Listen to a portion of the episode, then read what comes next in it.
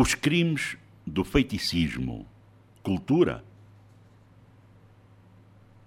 É vulgar escutarmos que na comunidade tal, no município tal, um mais velho ou mais velha foi barbaramente assassinada a golpes de katana ou qualquer outra arma por acusação de feiticismo. E aparecem sempre, ou quase sempre, familiares implicados nesses horrendos crimes. Há muito boa gente a defender que isto é uma questão cultural, que são práticas incorretas, infelizmente, com base em acusações de feiticeiros, etc, etc. Pode até ser, pois possuímos ainda um elevado nível de analfabetismo.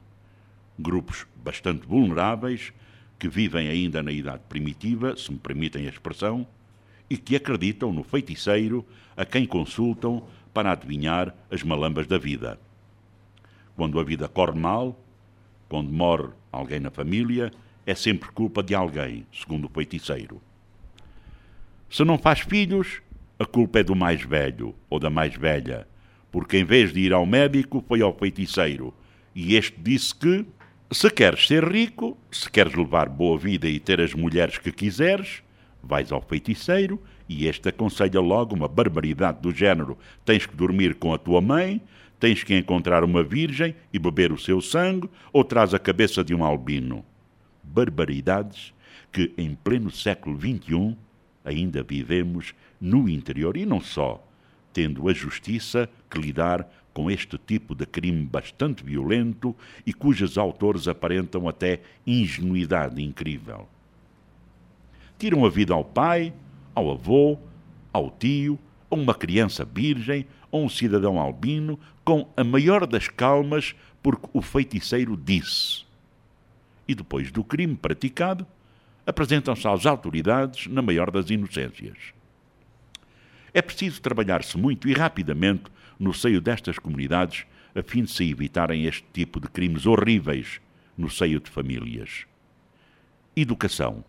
Educação para a cidadania, no respeito pela vida humana, pelos valores morais e contra este tipo de ações concertadas, onde, ao fim e ao cabo, estão implicados uma série de gente oportunista que vive à custa desta gente humilde que acredita, porque ninguém lhe ensina, educar, investir na educação é urgente para se evitarem estes crimes horríveis que chocam as comunidades pela violência e, sobretudo, pelo facto de se tratar de assassinatos a sangue frio de gente inocente urge acabar com esta prática educando. Investir na educação é preciso. Isto porque, inclusive, certas seitas que se implantaram por cá estão-se aproveitando exatamente dessa inocência, dessa falta de conhecimento, dessa humildade, das agruras da vida porque passam os mais desfavorecidos para os explorarem de forma vergonhosa. Estes são outro tipo de feiticeiros, também perigosos, mal intencionados, que, com um povo devidamente esclarecido, educado, com princípios, não terão espaço para enganar ninguém. Por isso, investir na educação é muito importante e será a única forma de se acabar com este flagelo, com estas práticas nefastas que causam vítimas inocentes.